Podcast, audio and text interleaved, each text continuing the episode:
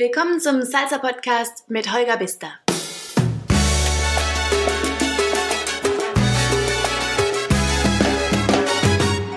Die heutige Ausgabe als Bachata Podcast zu bezeichnen, würde ihr und ihrem Lebensweg, ihrem Tanzweg definitiv nicht gerecht werden. Und das, obwohl sie heute zu einer der bekanntesten Bachata-Tänzerinnen und Trainer in Deutschland gehört.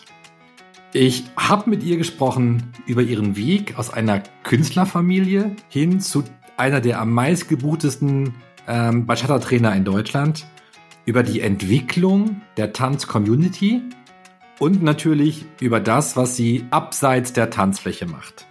Ich freue mich auf ein mega spannendes Gespräch und sage Moin Moin, Julie.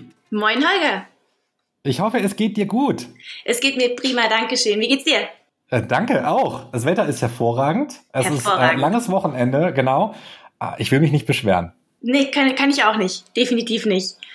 Julie, heute ist für mich in dreifacher Hinsicht eine Premiere beim Salzer Podcast. Ja? Erzähl. Zum einen, zum einen, du bist die erste Frau, die beim Podcast zu Wort kommt. Ich fühle mich geehrt. Ja. Zum mhm. anderen bist du die erste Person, die außerhalb meines angestammten ähm, Style-Territoriums quasi unterwegs ist. Weil ich komme ja aus dem kubanischen Salsa-Bereich. Dazu kann ich dir aber sagen, ich habe bei euch gestartet. Mit Salsa Cubana habe ich angefangen. Nein, wirklich? Ja, ja, damals äh, vor, oh Gott, zwölf Jahren? Äh, mit 15, genau. Das musst du mir gleich in Ruhe erzählen. Du machst mich gerade neugierig. Ja, der, der Daniel, der gibt jedes Mal, wenn wir uns treffen, super gerne diese kleine Anekdote zum Besten, dass ich ihn damals in Münster am Coconut Beach, das war so eine Open-Air-Party, die ähm, regelmäßig montags stattfand, habe ich ihm gesagt, nee, ähm, nee, ich möchte nicht mit dir tanzen. Ich tanze nur kubanisch. das hat sich dann aber auch geändert, relativ bald. Ich musste lachen. Ähm, ich habe letzte Woche mit Frank gesprochen und Frank ist bei uns in Hamburg ein Tanzlehrer, der hat Kuba im Blut. Und was ich vorher auch nicht wusste, ist, er hat tatsächlich auf der Linie angefangen, Salsa zu lernen. Kuba im Blut im Sinne von im Sinne von tänzerisch oder wirklich ja, genau, im Blut? Genau. Ja, okay. aber auch ein bisschen menschlich, aber tatsächlich tänzerisch. Und ich musste so lachen, als ich dann erfahren habe, dass der tatsächlich ähm, gar nicht mit Kubanisch angefangen hat. Ja, ich habe auch nicht mit Bachata angefangen. Das ist dann erst gekommen, als ich ähm, beim Münster Salsa Festival, das war damals so das erste Festival, auf dem ich war, 2011, glaube ich. Und natürlich ein wunder, wunder, wundervolles Festival von Max. Ähm, da war ich dann im Mambo-Raum und ich, man hat Salsa getanzt in Aachen. Damals gab es noch nicht so Stile und so. Und ich bin in die Mambo-Area gegangen und hatte natürlich keine Ahnung. Ich habe kubanisch getanzt und wusste nicht, dass ich kubanisch tanze. Und bin total überfordert gewesen und habe mich dann in der Bachata Area zurückgezogen. so ist das gekommen. Lass uns, lass uns gleich mal deine Salsa-Karriere der Reihenfolge Alles klar. Äh, nachgehen, weil ich glaube, das könnte super spannend werden. möglich, möglich. Und ähm, genau, dritte Premiere beim Salsa Podcast, weil du bist die erste Person, die ich eigentlich persönlich gar nicht wirklich kenne. Bisher hatte ich immer so Komfortzone, äh, mit Leuten gesprochen, die ich persönlich schon länger kenne. Und wir zwei haben uns eigentlich, glaube ich, erst ein einziges Mal länger unterhalten. Und das ist 2018, glaube ich, gewesen. Das ist schon eine Weile ähm, her, ja.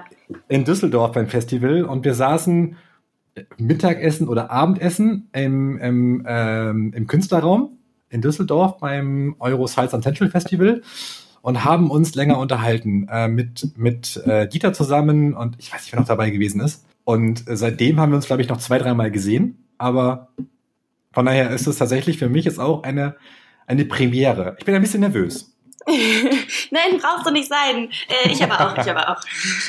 wir hätten uns ja auch dieses Jahr eigentlich in Düsseldorf sehen sollen.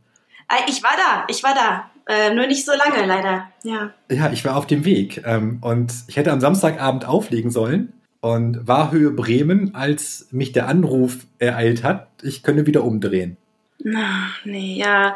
Ja, also wir waren unglaublich froh, dass das Festival stattfinden konnte. Corona ist ja da schon so ein bisschen aufgekommen, thematisch. Ähm, und wir haben dann ja trotzdem angefangen mit dem Festival. Wir waren Donnerstag schon zur Pre-Party da.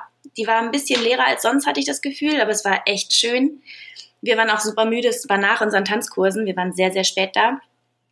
Ähm, und am nächsten Tag war ja dann alles noch in Ordnung. Die Party war unglaublich. Also ich ja, ich habe gemerkt, dass schon weniger Leute wegen Corona sich getraut haben zu kommen. Aber immer noch eins meiner Lieblingsfestivals und die Party der Hammer. Und am Samstag während meines Workshops, also ich habe dieses Festival mit ähm, Chami natürlich meine Workshops gegeben. Ich hätte am Sonntag noch Lady Styling gehabt, aber am Samstag habe ich auch mit Juan Garcia aus Spanien unterrichtet. In unserem Fusion bzw. Sensual Bachata Workshop kam dann auf einmal mittendrin ein Helfer und meinte, hm, unterrichtet noch ganz kurz so ein bisschen und dann macht direkt eure Demo mitten im Kurs, denn wir haben jetzt gleich ein Corona-Meeting. Und wir waren total, total überrumpelt, mussten dann direkt die Demo tanzen und hatten, also es war das erste Mal, dass wir zusammen unterrichtet haben, es war alles ein bisschen, bisschen merkwürdig, wir waren total aufgeregt und dann mussten alle in diesen großen Raum und es wurde abgesagt, beziehungsweise ab 18 Uhr sollte es ja dann aufhören, nach den letzten Workshops. Und die letzten Workshops, das waren es war wirklich ein, ein, unglaubliches Erlebnis für uns. Die, diese traurigen Gesichter. Chami und ich hatten noch die zwei letzten Workshops. Und wir kamen nach oben und alle, alle so richtig lang, die, die fluppen nach unten. Und viele mussten sich ja schon vorher aus dem Hotel auschecken. Und wir haben dann angefangen mit so einer kleinen, ja, nicht Reggaeton, aber so, so eine ganz normale kleine, kleine, vor dem, vor dem eigentlichen Start so eine Animation zu machen und haben dann versucht, die Stimmung der Leute hochzukriegen. Und es waren unglaublich bewegende Workshops. So viel Energie und Motivation am Ende und so viele lächelnde Gesichter hatte ich selten. Es war wunderschön. Also trotz des Endes und des, der ganzen Corona-Situation waren die Leute der Hammer. Ja, es war schön. Das Ganze war ja Ende Februar, ne? Also am 29. Äh, Februar, das war der Samstag. Und seitdem sind ja schon etliche Wochen vergangen. Und ich habe so ein bisschen das Gefühl, dass sich die Szene seitdem so ein bisschen neu erfunden hat. Inwiefern? Ähm, ich habe zum Beispiel bei dir gesehen, du hast ja kurz nach dem Festival den Lady Styling Workshop, den du am Sonntag hättest geben sollen beim Festival, mhm. dass du, ich würde behaupten, die erste Lehrerin warst, die das online gemacht hat. Ja, ich habe ähm, also wir sind ja sehr, sehr gut jetzt schon lange auch befreundet mit Max. Mein, mein erstes Festival war ja 2011 bei ihm und da habe ich ihn näher kennengelernt. Ich bin kennengelernt, ich bin dann nach Münster gezogen und habe auch für ihn im Hochschulsport unterrichtet und so. Äh, also es ist jetzt schon echt eine langjährige Freundschaft. Und für ihn wollte ich gerne, also wir haben auch viele Tickets für ihn promoted und verkauft und Werbung gemacht und ich wollte natürlich ihn unterstützen und den Leuten nicht das Gefühl geben, dass sie was verloren hätten. Deswegen habe ich den Workshop live dann auf Instagram, ich bin mir nicht ganz sicher, nee, auf Facebook nicht, genau, nur auf Instagram war das, dann live nachgeholt. Ähm, das war super, super merkwürdig. Ich habe noch nie vorher niemanden bei mir gehabt. Ich habe ähm, eine unserer Teammitglieder, also Anna, ähm, habe ich gefragt, ob sie das mit mir zusammen macht, damit ich irgendeine menschliche Bezugsperson habe, weil nur dem Handy gegenüber zu stehen, das war am Anfang echt, echt merkwürdig. Wir haben ja danach mit einem Live-Programm angefangen, mit unserer Tanzschule Dance Fusion Aachen. Aber der erste Kurs war unglaublich merkwürdig. Man musste dann zwischendurch die Fragen angucken, aber man kann ja nicht sehen, kommen die Leute mit, haben die Leute Spaß. Normalerweise, Chami und ich sind mehr so Edutainer. Wir wollen gar nicht nur whoops, whoops beibringen, sondern wir wollen ja, dass die Leute Spaß haben. Das ist ja. ähm, ein Hobby. Die sollen natürlich Techniken beigebracht bekommen. Die sollen natürlich hart an sich arbeiten und so und was vermittelt bekommen. Aber wir möchten, dass sie dabei lachen und dass sie dabei sozial sich begegnen können. Und jetzt sind ja auch Partnerwechsel nicht mehr erlaubt. Und vorm Screen geht das ja auch nicht. Das ist alles anders. Es ist alles merkwürdig. Es hat sich sehr viel geändert, das stimmt. Ihr habt Anfang April angefangen, ähm, bei Dance Fusion Aachen Online-Kurse anzubieten. Du hattest direkt nach dem Düsseldorf Festival die, die, den Instagram-Versuch. Mhm. Wie hat sich denn euer Verhältnis oder dein Verhältnis zu diesem neuen Lernmedium ähm, entwickelt? Also das, es gibt natürlich ganz, ganz verschiedene ähm, Online-Anbieter. Jetzt mittlerweile macht das ja fast jeder. Das machen Hobbytänzer umsonst, das machen die ganz professionellen Tänzer, teilweise umsonst, teilweise bezahlt. Äh, viele machen das einfach mit dem Handy oder so. Und wir wollten von Anfang an versuchen, uns davon direkt zu lösen. Wir haben ein Studio gebaut. Ähm, mit den Instagram- und Facebook-Sachen kann man natürlich viel mehr Menschen erreichen. Das ist umsonst, aber man kann das als Promo nutzen. Ähm, wir wollten aber tatsächlich die Leute sehen können und mit denen interagieren können. Diese Fragen, die dann zeitversetzt kommen und so, das ist irgendwie semi. Mm, ja, es hat uns nicht so, nicht so gefallen. Deswegen sind wir sehr schnell auf Zoom rüber, was ja auch viele andere Schulen gemacht haben. Ähm, und beim ersten, die erste Übertragung also am Anfang haben wir es umsonst gemacht, um einfach das, das, die Plattform kennenzulernen und das Studio zu professionalisieren, den Sound und die Kamera und all sowas. Wir haben einen neuen Boden gebaut und Lichter installiert. Aber davor haben wir es erstmal umsonst angeboten, um, damit unsere Kunden das kennenlernen, damit wir damit zurechtkommen. Und der, erste, da waren 80 Anmeldungen 84, glaube ich, für Chami und mich Bachata. Und da haben wir zum ersten Mal unsere Schüler wieder gesehen nach einem Monat oder so. Und es war also überwältigend. Wir haben gar nicht so richtig wahrgenommen, wie sehr wir die Leute alle vermissen. Ich meine, man sieht die ja wöchentlich oder sogar mehrmals die Woche. Wir haben VIP-Memberships. Das heißt, die kamen so All-You-Can-Dance Flatrates und wir sehen uns fast täglich, oft durch die Partys und so. Das ist unglaublich. Ich habe nicht, ich habe hab nicht gedacht, dass ich meine Schüler so sehr vermisse, aber es ist wirklich so. Das ist Wahnsinn, wie man, wie man merkt, wenn man plötzlich nicht mehr darf oder eingeschränkt ist, wie sehr man die Szene, die Menschen, die Musik, das Tanzen vermisst. Ja, also ich meine, die Arbeit jetzt an sich, das, so viel Organisationsarbeit haben wir natürlich auch, die macht zwar Spaß, aber das haben wir jetzt nicht großartig vermisst. Das ist wirklich, das sind die Menschen und dieses Soziale, das Social Dancing und das Quatschen zwischendurch oder auch nach den Kursen, das hat unglaublich gefehlt. Der Unterricht an sich hat natürlich ein bisschen gefehlt, weil man sich selber einfach mehr pusht und weil man die ganze Zeit dazulernt, um auch mehr vermitteln zu können. Es ist einfach eine große Motivation und vielen Leuten helfen wir damit natürlich auch. Wir hier in Aachen haben die RWTH, sehr, sehr technisch versierte Menschen, die aber zum Tanzen kommen, um Leute kennenzulernen und um ihre Social Skills so ein bisschen aufzubauen und einfach Kontakte zu haben. Genau, also das Unterrichten hat sehr, sehr gefehlt, aber am meisten wirklich die Menschen. Ja, aber ihr dürft ja in NRW wieder, ne? NRW ähm, hat ja, glaube ich, mit die weitreichsteste Lockerung angekündigt. Und ich glaube, ihr dürft schon wieder Kurse geben, oder? Richtig, wir eröffnen in zwei Wochen. Am 14. haben wir, also am 14. Juni haben wir unseren Tag der offenen Tür. Und am 15. geht's wieder los. Wir wollten nicht direkt reinhauen, weil wir bei den Lockerungen erstmal schauen wollten, wie nehmen die Leute das an? Bleibt es so? Gibt's danach wieder eine Welle und wir müssen wieder schließen? Wir wollen also unser, unser Motto ist zwar Flexibilität, das heißt, wir wollen, dass die Leute nicht wie beim normalen Tanzkurssystem einen ganzen Kurs buchen, sondern wir haben ein Drop-in-System normalerweise. Normalerweise, jetzt muss man sich voranmelden, wegen Corona-Bestimmungen. Aber wir sind immer kontinuierlich gewesen. Wir haben jetzt die Tanzschule seit fast zehn Jahren.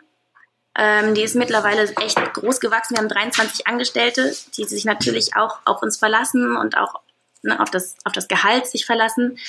Und die Schüler, die sind auch schon seit Jahren dabei oft.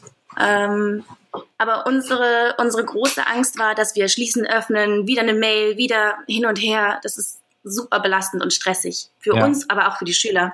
Deswegen wollten wir noch ein bisschen warten. Also Mitte Juni haben wir das jetzt gemacht und haben wir insgesamt tatsächlich ganze drei Monate voll pausiert. Es ist auch easier mit den Mitgliedschaftsbeiträgen und so. Habt ihr neben der Angst, dass ihr dieses Auf und Zu machen müsst, ähm, euch schon mal darüber Gedanken gemacht oder schon mal unterhalten? Mensch, was ist, wenn plötzlich echt so ein Fall bei uns auftritt? Also wenn wirklich Infektion irgendwie bei uns in der Tanzschule während des, des, des Tanztrainings auftritt und bei uns nachher welche Quarantänemaßnahmen umgesetzt werden müssen oder ähnliches? Oder hast du sogar Angst äh, um deine Gesundheit oder Gesundheit von Freunden oder Schülern? Um meine Gesundheit nicht. Schüler, ja, wir haben wirklich alle Altersklassen dabei und wir haben natürlich auch ähm, körperlich eingeschränkte Menschen dabei. Also bei uns ist es wirklich ganz, ganz bunt gemischt. Eine Schülerin ist sogar 75. Klar, da machen wir uns Sorgen drüber, aber wir haben Vorsichtsmaßnahmen. Wir haben ja das ganze Konzept erstellt und das mussten wir vom Ordnungsamt absegnen lassen. Das heißt, die Leute kommen mit Masken rein, desinfizieren sich, dann werden die zu ihrem Platz, ihrem Platz zugewiesen und dann erst, wenn sie da sind, können sie die Maske ausziehen. Unsere, wir sind in einem Club zurzeit, also wir haben keine eigenen Räumlichkeiten, sondern wir arbeiten mit den Clubs in Aachen zusammen, die natürlich keinen Betrieb haben im Moment. Das heißt, nur unsere Tanzleute sind tatsächlich da. Und die Clubs, die Club-Klimaanlagen äh, sind für 400 Menschen oder so ausgerichtet. Das heißt, innerhalb von neun Minuten ist die ganze Luft erneuert. Wir werden also zwischen den Tanzkursen immer Pausen haben, damit die Luft sich sowieso nochmal ganz frisch erneuert, aber während des Kurses läuft die auch weiter. Das heißt, im Prinzip ähm, haben wir fast fast Draußenbedingungen. Es ist schon, schon ziemlich sicher, was wir da machen. Wir haben viel mehr Platz als nötig eingeplant. Also jeder soll ja mindestens 1,5 Meter Abstand halten. Da wir uns bewegen, haben wir jetzt 2,5 für jeden eingerechnet. Die Teilnehmerzahl ist beschränkt und wir arbeiten jetzt seit Januar zum Glück online mit einem Online-System, mit einem digitalen Ähm, Einschreibungsverfahren und Bezahlverfahren bedeutet, dass wir wirklich alles nachverfolgen können, jeden kontaktieren können. Genau, also um mich selber habe ich, ich mache mir keine Sorgen um mich. Ähm, wir kümmern uns aber noch um ein paar Familienmitglieder, die älter sind oder einfach gesundheitlich eingeschränkt, äh, ähm, Autoimmunblocker nehmen und so. Deswegen haben wir uns sehr, sehr streng bisher an alles gehalten. Aber wir können natürlich auch nicht ein Leben lang danach leben. Also es, es muss sich ja langsam ein bisschen was ändern. Ja, ich habe manchmal das Gefühl oder am Anfang das Gefühl gehabt, die Menschen haben gedacht, jetzt bleiben wir vier Wochen zu Hause und danach ist alles wieder gut. Ja, ich meine, das, das, ja, ich, darauf hoffen ja immer noch viele, dass jetzt in ein paar Wochen alles gut ist oder in einem Monat oder so. Ja, aber das Virus wird ja dann nicht weg sein, ne? Also ähm, man muss, glaube ich, so ein bisschen lernen, damit, äh, mhm. damit zu leben. Ja, also genau, das sagen jetzt mehrere auch der Virologen, dass man damit lernen muss zu leben.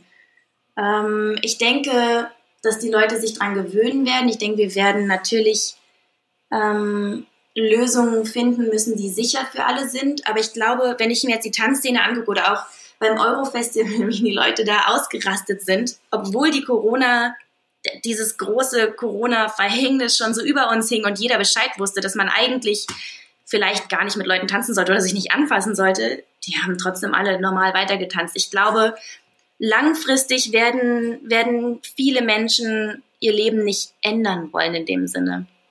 Ich glaube, dass man sich einfach als Veranstalter ähm, sehr, sehr verantwortungsbewusst und auch als Tanzschulinhaber sehr verantwortungsbewusst und vielleicht auch vorsichtig in, im Rahmen der Möglichkeiten bewegen sollte.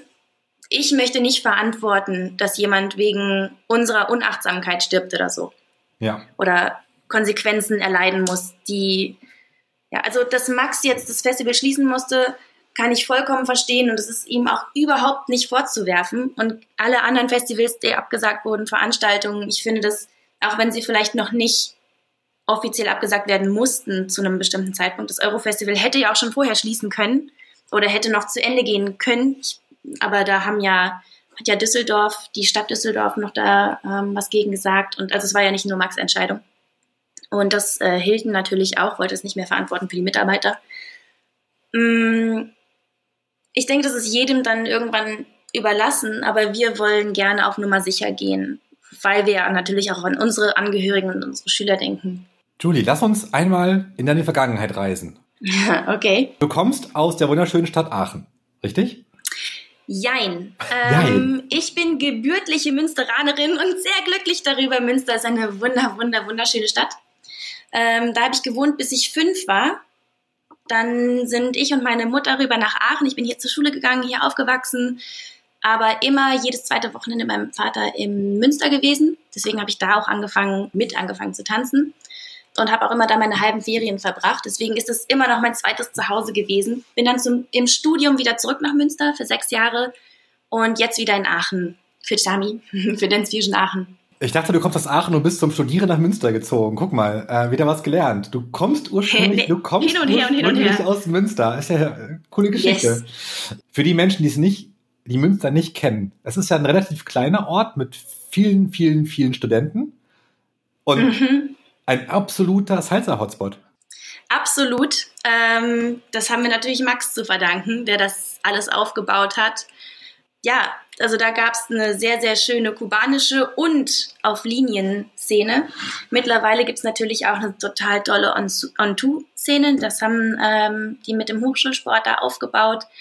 Und Bachata und Kizomba gibt es auch sehr viel. Zouk hat, glaube ich, auch ein ganz kleines bisschen, äh, ich bin jetzt ein bisschen raus, aber so viel ich weiß, gibt es jetzt auch Zouk. Ähm, Luis unterrichtet da, Mirko unterrichtet da und ja, der HSB ist der Hammer. Wie bist, Richtig du denn, groß geworden. wie bist du denn damals zum Salsa-Tanzen gekommen? Du hast ja eben schon hm. angeteasert, du hast ursprünglich mal Kubanisch gelernt. Ja, also ich wusste es nicht. Ähm, erst wusste ich es nicht. Das war in Aachen. Meine Mama hat getanzt. Mein Onkel war damals Cuban-Lehrer. Das wusste ich auch alles nicht. Das, äh, ich war 15 in meiner Heavy-Metal-Phase. Rock, Punk. du hattest eine Heavy-Metal-Phase? Ja, was man mit 14 so hat, ne? Ähm, also dieses ganze Emo, Punk, Rock und so. Ähm, war auch auf verschiedenen Festivals, die ganzen, ja, in meiner Punkphase habe ich mir die Haare dann kurz geschnitten, so richtig nach, nach hinten gegelt, aller Kopfgeldjägerin Kira Knightley in Domino. und sah verboten aus mit den ganzen ähm, Punk-Rock-Sachen in schwarz geschminkt und so weiter und so fort. Dann ging es irgendwann mehr so zu Heavy Metal, Death Metal und all dem ganzen Kram mit Pogen und Schreien und so. Ähm, hab dann meiner Mama aber beim Tanzen zugeguckt, bei einem Open-Air-Event am Elisenbrunnen. Das ist hier super schön. Im Sommer gibt's immer alle zwei Wochen Salsa an der freien Luft. Das wird es vielleicht ja auch wieder geben, diesen Sommer, wenn das ähm, mit Abstand möglich ist. Und an dem Abend hat mich jemand gefragt, hey, magst du tanzen? Und ich stand da mit meinen durchgelaufenen Chucks, mit meiner schwarzen Schminke und verkreuzten Armen. Ähm, man so, hm, ja, ich kann das nicht. Und hey, ich bring dir das bei. Es war so ein ähm, etwas älterer Belgier mit einem hochroten Kopf vom Tanzen. Und ich meinte dann, ja, pff, na, na gut. Äh. Und hatte so viel Spaß. Ich hatte dann 13 Tanz, ich weiß es noch genau, 13 Tanzpartner an diesem Abend. Und es war wundervoll. Ich habe nie wieder was anderes machen wollen. Ich habe aufgehört, Metal zu hören. Ich habe angefangen, Salsa und Bachata zu hören. Habe mir wieder Mädchenklamotten angezogen, habe meine Haare lang wachsen lassen. Nein, das alles, nur, das alles nur wegen einem Belgier, der dich zum Tanzen aufgefordert hat. Naja, und den anderen Tanzpartnern da. Ja, die, die Szene war so nett. Es war so ich meine, man kennt das ja, man braucht niemanden kennen, man kommt irgendwo hin und schon wird man aufgenommen und angenommen, alle wollen einem was zeigen. Ähm, ja, es sind schöne Grüppchen und wenn man dabei sein möchte und wenn man versucht offen zu sein, dann ist man ja sofort in der Szene, in der Gruppe, in überall angenommen und kann mitmachen. Das war eine tolle Erfahrung und das wollte ich nicht mehr missen. Hast du, hast du vorher mein erstes hm? Hast du vorher gar nichts getanzt? Ballett oder was man so mit. Nee, nix. Ich wollte immer, ich bin äh, mit sechs immer im Tütü rumgelaufen, weil ich unbedingt Ballett lernen wollte. Ähm, aber nee, nee, nichts, nichts, nein, tänzerisch nichts. Ich habe nur so kleine, so kleine Aufführungen immer. Ich habe dann kleine Tickets gebastelt und habe ich auf Musik irgendwie vorgetanzt. Aber ich habe auch nie, ähm, deswegen zum Beispiel auch Shows bisher noch nie gehabt, weil ich nicht so der Bühnenmensch bin. Ich habe zwar Aufführungen gemacht, aber immer nur mit dem Rücken zu meiner Mutter und der Familie getanzt, weil das hat dann mehr so funktioniert. Dass ich für mich getanzt habe, für mich einfach die Musik ausgedrückt habe, gefühlt habe und ähm, den anderen den Rücken gezeigt habe. Und wann hast du angefangen, das wirklich zu lernen? Also wirklich mit einem Lehrer zu sagen, ich will das jetzt perfekt können? Ähm, das war damals, das kann man sich vielleicht heutzutage nicht mehr so vorstellen, also du kennst es noch von früher, aber damals war die Szene noch nicht so ausgebaut wie jetzt. Es gab noch nicht so viele krasse Lehrer und es gab noch nicht so viele Festivals. Münster war so, ich meine, neben Berlin und Unidanza und so, das war ja eines der wenigen Festivals. Damals konnte man nicht jede Woche auf fünf Festivals fahren oder die Auswahl haben. Wir hatten in Aachen eine super kleine Szene und ich habe öfter mal so Schnupperkurse mitgemacht Damals gab es im Image Giuseppe, dann äh, gab es im Sensito gab es so ein paar Sachen, und, aber es war alles nicht so, dass ich gesagt hätte, boah, bei denen möchte ich lernen. Ich habe dann Rueda tatsächlich gelernt bei einem Kubaner, äh, aber ansonsten keinen durchgängigen Tanzkurs gemacht. Was ich aber jetzt jeder Dame und jedem Herrn empfehlen würde. Ja, auch Damen. Auch Damen müssen tanzen lernen. Ähm, ja, ich habe einfach bei jedem versucht, so ein bisschen was mitzunehmen und ziemlich früh, ich glaube so nach einem Jahr tanzen. Dazwischen muss man aber sagen, war ein halbes Jahr im Ausland noch. Da wurde gar nicht getanzt. Ähm, nach einem Jahr tanzen wurde mir ein Schnupperkurs im Apollo, das ist eine regelmäßige Party hier, angeboten. Und ich meinte, ich bin überhaupt nicht, ich bin überhaupt nicht bereit für sowas. Und die meinten, nein, das schaffst du. Alles gut, wir lieben, wie du tanzt. Äh, mach das einfach mal. Und damit bin ich dann, ich bin dann praktisch mit dem Unterrichten erstmal reingerutscht ins wirklich Lernen weil dann musste ich mir ja angucken, was will ich denn überhaupt beibringen. Es war zwar nur ein Schnupperkurs, jedes Mal von vorne, nur eine Stunde, Basic und vielleicht mal eine Figur, eine Drehung oder sonst was, aber ich habe den führenden Part gemacht und damals bin ich dann mit äh, Dieter, mit 17 bin ich mit Chami zusammengekommen und habe ihn dann gefragt, ob er mein Assistent sein möchte. Das heißt, konnte, konnte, Dieter, konnte Dieter denn, jetzt, er hört ja nicht zu, wir können ja jetzt ehrlich ja, ja, über, wir können, wir können, raus, ja. wir, können, wir können ehrlich über ihn reden. Konnte er denn vorher schon tanzen oder hat er es bei dir gelernt? Ja, ich muss jetzt ja äh, aufpassen, was ich sage. Er kann das ja auch hören, ne? Also der kann das ja nachträglich noch. Ähm, nee, aber der hat natürlich schon getanzt. Wir haben uns auch beim Tanzen kennengelernt. Aber das ist ja mit Latinos manchmal so eine, so eine Sache. Die tanzen eben, wie sie in er jetzt in Venezuela damals mit seiner Mama getanzt hatte. Das heißt, da war jetzt nicht großartig Technik mit dabei oder Bewusstsein. Es war einfach Musik genießen und drauf lostanzen. Ziemlich am Anfang der Beziehung habe ich dann, also ich bin eigentlich ein sehr, sehr schüchterner Mensch und ähm, mit dem Tanzen habe ich gelernt, Selbstbewusstsein vorzutäuschen. Und es klappt super gut. Aber damals habe ich äh, eine, eine sehr selbstbewusste Sache gemacht. Ich habe ihm gesagt, wenn du mit mir zusammen sein willst, dann musst du tanzen lernen. Und ähm, also so, so richtig mit Drehung und allem drum und dran, ne? Ähm, und dann hat er einfach übertrieben und ist DJ geworden und Tanzlehrer und hat eine Tanzschule aufgemacht und sowas. Ähm, du bist also deswegen schuld. ist es auch alles meine Schuld. Ja, ja. Er, also wenn ich sage, yo, chill mal, dann sagt er immer, du bist alles du schuld. ja, selbst schuld. Du wolltest das so, jetzt hast du es. Sehr geile Geschichte. Guck mal, wusste ich alles gar nicht. Ich dachte, Charmi, der Latino, weißt du, ja, der hat, sein, ja, ja. Der hat seine Freundin zum Tanzen gebracht und so. Es war genau andersrum. Ja, schon, schon. er hat als mein Assistent angefangen, dann irgendwann bin ich ja nach Münster zum Studium rüber, habe dann da im Hochschulsport angefangen. Damals habe ich äh, Luisa vertreten ähm, und habe mit Markus Meyer ein bisschen unterrichtet. Dann irgendwann habe ich mit, oh Gott, Moment, jetzt muss ich alle meine Tanzpartner zusammenkriegen, ähm, mit Annas und Luis und mit, ah, ich habe es ja eigentlich fast, fast mit allen schon unterrichtet da. Mirko? Ja, Mirko habe ich ganz lange, ja, die, äh, die On-Two-Kurse jetzt am Ende dann gegeben, die letzten zwei Jahre in Münster, glaube ich. Ich bin mir, ich, ich nagel mich nicht drauf fest. Dann habe ich äh, Kizomba da auch unterrichtet und ähm, das war mit, mit Mirko erst und dann mit Lukas. Na, ganz, ganz verschiedene. Wie bist du denn dann von Salsa mhm. auf Bachata gekommen? Ja, das war 2011, mein erstes Festival. Ich das, hatte, war die, das, war die, das war die Panikflucht, ne? Genau, das war die Panikflucht vor den Mambo-Tänzern, die ich nicht verstanden habe. Das, 2000, das war 2011, da war noch diese Holding-Egg-Haltung für die, für die Frauen, diese verkrampften Finger, super modern. Und äh, die Männer Holding, in der Führung haben Eckhaltung. Ja, das okay. ist, wenn man den die Begriff, Finger streckt. ich kann ich kann's ja bildlich, ich habe es bildlich vor Augen, aber den Begriff äh, mit dem Mittelfinger und dem Daumen. Den Begriff genau. habe ich noch nie gehört. Holding Eckhaltung. Nee, ich dachte, das wäre gängig. Na gut, Nein, also vielleicht ist es im Lady okay. Das war, wurde damals im Lady Styling immer so erzählt. Übrigens, mein erster Lady Styling Workshop war Bachata mit Dani D äh, von Toni Lada damals die Partnerin. Und wir haben tatsächlich uns gestylt. Also wir haben Frisuren und sowas gelernt. Das, äh, mir war gar nicht klar.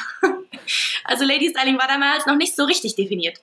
Also äh, auf jeden Fall, die Männer haben damals die, ähm, die Angewohnheit zu haben, gehabt, einen anzutippen.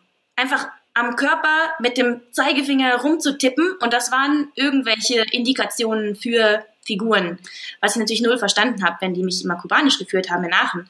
Ähm, da gab es sowas nicht und ich bin geflüchtet in den Bachata-Raum.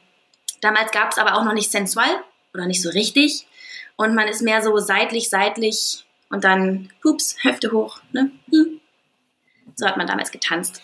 Ja, für mich war Bachata, genau, für mich war Bachata halt immer ein, zwei, drei Tap und ähm, eine Drehung und ein bisschen kuscheln. Ja, ja. Genau so. So haben Chami und ich und so sind wir zusammengekommen. Ich äh, war fast jeden Tag tanzen. ähm, ich, äh, das ist eine eigentlich echt traurige Geschichte, aber es ist ein wunder wunderschönes Ende. Immerhin sind wir jetzt seit zehn Jahren zusammen und heiraten dieses Jahr sogar.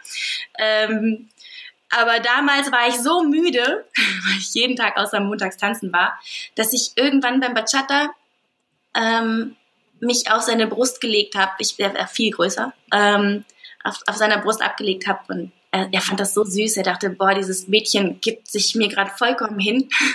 ich war einfach mega müde. und beim Bachata hat man sich ja nicht viel bewegt, da konnte man sich ein bisschen ausruhen. aber du bist nicht eingeschlafen beim Tanzen. Äh, einmal äh, tatsächlich, aber das war nicht bei Dieter, das war äh, bei einem guten Freund, ja, da bin ich eingeschlafen. aber das geht heutzutage beim Bachata nicht mehr. nee, das stimmt, genau. Ähm, heute Heute gehört ihr zwei ja zu den bekanntesten Bachata-Dozenten in Deutschland. Habt euch eine riesige. Bekan bekannteste weiß ich jetzt nicht, aber ja. ja ich meine, ihr seid, seid auf, genau, seid auf diversen äh, Festivals und ja. ähm, habt eine riesige Fanbase. Und wenn ich, ich, der ja nicht aus der Bachata-Szene kommt, äh, mich mal so ein bisschen umgehört habe, dann höre ich ganz oft auch eure Namen auf die Frage, das freut mich natürlich so total. Die, wer sind denn so die, die besten und beliebtesten Bachata-Lehrer in Deutschland? Und eure Namen kommen da äh, schon ziemlich häufig. Oh, das ist schön. Also wir geben uns wirklich Mühe. Wir versuchen auch immer zu wachsen und wir versuchen auch an der Szene zu arbeiten und geben alles, aber es ist natürlich, ähm, ja, es ist schön, dass es so ein bisschen ankommt. wie, wie kam denn bei dir der Punkt, ähm, dass du gesagt hast, ich möchte das mit dem Unterrichten intensiver betreiben?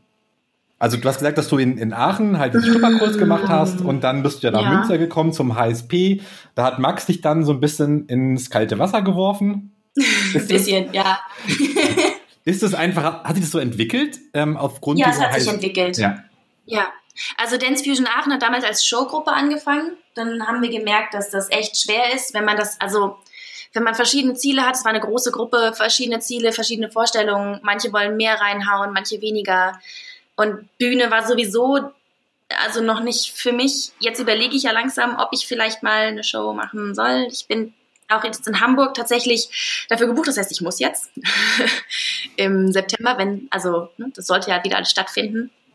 Ähm, aber damals haben wir dann sehr schnell gemerkt, Showgruppe funktioniert gar nicht. Wir machen eine Schule draus. Wir hatten den Namen, wir hatten das Logo, wir hatten schon angefangen und haben dann mit einem Kurs die Woche in einem angemieteten Raum angefangen für Freunde. Da hatten wir fünf, fünf Tanzbare höchstens. Tatsächlich haben wir noch ein paar Leute aus der Generation mit dabei. Manche sind jetzt auch Tanzlehrer bei uns. Aber es hat super klein angefangen und es war einfach Bedarf da. Es war viel, viel Bedarf. Die Leute wollten. Und dann hat sich das mit der Zeit immer weiter vergrößert.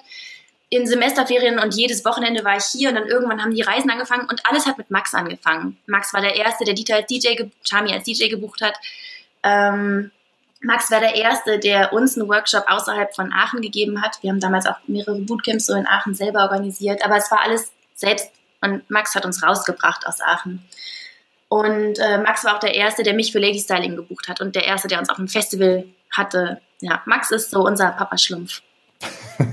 Wobei er nicht ganz so aussieht wie ein Papa Schlumpf, aber. Nein, nein, nein. Wobei der Bart, der neue, kennst du den neuen Bart? Ich habe ihn ähm, jetzt seit einem halben Jahr, Dreivierteljahr nicht gesehen, glaube ich. Letztes Mal habe ich ihn gesehen in Osnabrück auf einer Open-Air-Party im letzten Jahr. Ja, ist schon wieder Ewigkeiten her. Hatte er, hatte, er da, hatte er da schon einen Bart? Ich das weiß, weiß ich nicht. Ich weiß es ich nicht. Weiß es nicht. Ich kenne ihn jetzt doch, noch mit doch, Bart, doch, muss ich gestehen. Doch, doch, doch, hatte er, weil wir haben darüber gesprochen. Ja, ja. der wird immer größer, der Bart. Sehr gepflegt, aber sehr groß. ich bin mal gespannt. Ich hatte mit ihm, ich wollte es dir gar nicht sagen, ich habe mit ihm gestern telefoniert. Ja. Und ähm, ich hatte ihn gebeten, mir eine Frage zu schicken an dich. Irgendeine lustige Frage. Ah. Da hat er mich auch eingeladen, wenn ich das nächste Mal oh auf dem Weg bin, soll ich mal bei ihm vorbei, äh, vorbeischauen. Aber er ja, hat auch gesagt, ähm, er hat auch gesagt, ihm fällt keine wirklich gemeine Frage für dich ein. Ja. Und, ähm, das heißt, ich muss, das heißt, die gemeinen Fragen kommen dann gleich nur von mir. Das sagst du jetzt nur, wetten, die kommen doch von Max und du willst sie nur schützen. ähm, genau, also zu Max, äh, Papa Schlumpf und so. Ähm, mit ihm haben wir jetzt auch zum ersten Mal so eine richtig gemeinsame Kollaboration im nächsten August und da freuen wir uns riesig drauf. Er hat uns nämlich gefragt, ob wir mit ihm das Euro Central Festival machen. Das ist ein ähm, abgespaltetes Festival vom Euro Salsa and Central Festival mit nur Kizomba und Bachata Schwerpunkt, also ohne Salsa. Und wir sind mal gespannt. Also Max ist so unser, unser Ursprung. Ja. Das ganze Event hätte ja schon dieses Jahr stattfinden sollen, oder? Oder habt ihr das äh, nee, tatsächlich geplant fürs nächste Jahr von vornherein? Wir, wir fangen immer mit der Werbung eineinhalb Jahre vorher an, wenn wir irgendwas Neues machen. Deswegen hat das genau gepasst und wir sind so froh, dass wir dieses Jahr nicht angefangen haben. So froh. Kann ich mir vorstellen, weil das wäre das wäre natürlich echt böse gewesen, auch für Max, wenn er zwei Events hätte ja. verschieben, verschieben oder absagen hätte müssen. Ja. Es ist natürlich auch ein riesiges finanzielles Risiko und man, man haftet ja auch privat. Wir haben ja schon ein Festival in Köln und wir hatten jetzt dieses Jahr eigentlich auch ein kleines Festival in Aachen geplant. Das ist leider ausgefallen im Mai, ist Anfang Mai. Aber das sind natürlich viele Kopfschmerzen, die man so hat viele Leute machen sich gar nicht die Gedanken, was da alles hintersteckt. Aber das ist, ähm, wir machen das mit Mario zusammen bei Chatter Connection und da haben wir wirklich 80.000 Euro Risiko, privat haftend. Zu, durch, dritt, zu, durch drei geteilt, aber ähm, viele denken mit einem Festival oh, voll viel Geld und so. Es ist eigentlich mehr so ein Hobby und auch ein bisschen Promo für unsere Tanzschule und einfach für die Szene. Aber so viel Geld verdienen mit der Salsa-Welt ist äh, schwierig, kennst du ja, ne? ja, ich, ich wollte gerade nicht unterbrechen. Ich dachte, wenn ich jetzt nichts sage, ja, dann kommt ja. das bei den Menschen auch an. Ich habe hab das Gefühl, ich rede mit dem Mund fusselig. Ich sage immer, Unidanza, das, das hat sich, das war rein rechnerisch, ist da halt nichts bei hängen geblieben. Und die Leute immer Nein, so, ja, ja. Das macht überhaupt klar. keinen Sinn. Und ich meine, wenn man jetzt die Arbeit mal zählen würde, die man investiert, äh, investiert, dann, also die Stunden, den Stundenlohn, dann hätte ich fast schon einen Minusstundenlohn. So viel, so viele Stunden wie wir arbeiten? Also selbst wenn wir jetzt Plus machen würden, wir könnten uns nicht bezahlen. Das ist unmöglich. Amen. Wir machen da mal einen Punkt und lassen das einfach mal so stehen. Finde ich gut. Ich möchte nur ein ganz kurzes Beispiel noch geben. Ähm, es gibt hier einen Urvater der Aachener Szene. Das ist der Ulf. Und Ulf hat damals mit 15 Paaren, glaube ich, Roeda angefangen am Elisenbrunner Open Air Party. Open Air Party umsonst. Und er bittet um einen Euro GEMA-Spenden. Und die Leute, sobald jemand mit dieser Spendenbox für einen Euro rumgeht, gehen die sofort auf die Tanzfläche flüchten, damit die diesen einen Euro nicht äh, bezahlen müssen. Das ist schon, hm, das, ist, ne, das ist eine Kulturveranstaltung, muss ja umsonst sein. Arbeit und sowas zählt ja nicht. Merkt ihr denn, ähm, und, also merkt ihr denn dieses Konsumverhalten auf euren Veranstaltungen auch so extrem? Dass Menschen, ja. sobald, sobald, ich weiß nicht, der Eintritt von drei Euro auf fünf Euro steigt oder ja. der Getränkepreis um zehn Prozent, dass die Menschen sich teilweise beschweren? Wir hatten eine Party, die hat früher zwei Euro gekostet. Die, also wir sind jetzt mittlerweile ähm, Dance Fusion Aachen und auch wir, Bachata Connection und Shami Julie und alle unsere, wir haben mehrere Businesses und Veranstaltungsformate. Ähm, aber beim, beim Central Tuesday ist es tatsächlich zum Beispiel so, dass wir, oder auch bei der Noche de New York, dass wir immer einen Mindestverzehr mit drin haben, weil es sonst nicht geht. Und wenn wir um 50 Cent erhöhen, weil die Preise auch für uns höher geworden sind und die GEMA höher oder weil wir eine neue Area aufmachen, weil wir mehr bieten wollen, dann wird sich auch wegen 50 Cent beschwert, ja. Und Charmy antwortete meistens, hör mal, wenn du dir das, wenn du dir diese 50 Cent nicht leisten kannst, deswegen nicht, dann, dann schenke ich die dir, dann, weißt du, dann zahle ich die für dich. Dann meldet sich auch niemand mehr, ne? Aber ähm, ja, es gibt auch wegen 50 Cent Aufstände. Früher war es mal eine Party für 2 Euro und als dann 2,50 Euro war, das war ein großer, äh, war viel Radau. Mittlerweile haben wir aber alle so Partys zwischen 8 und 9 Euro, weil wir denken, wir bieten lieber Qualität und eine Hammerparty, eine Hammerlocation, guten Sound, gute DJs und wir wissen, wir haben Niveau. Dann kommen die Leute und zahlen ein bisschen mehr, als irgendwas zusammenzuschustern, weil wir es uns nicht leisten können. So ist es auch mit dem Festival. Wir haben relativ hohe Preise, aber dafür haben wir das, ich glaube, fast weltweit beste Bachata-Line-Up. Also ich, ich, ich kenne viele, viele der, also wir haben versucht, alle unsere Liebnis, Lieblinge zu bekommen. Und wir machen das auch, wir haben natürlich Max als großes Vorbild wieder, ne?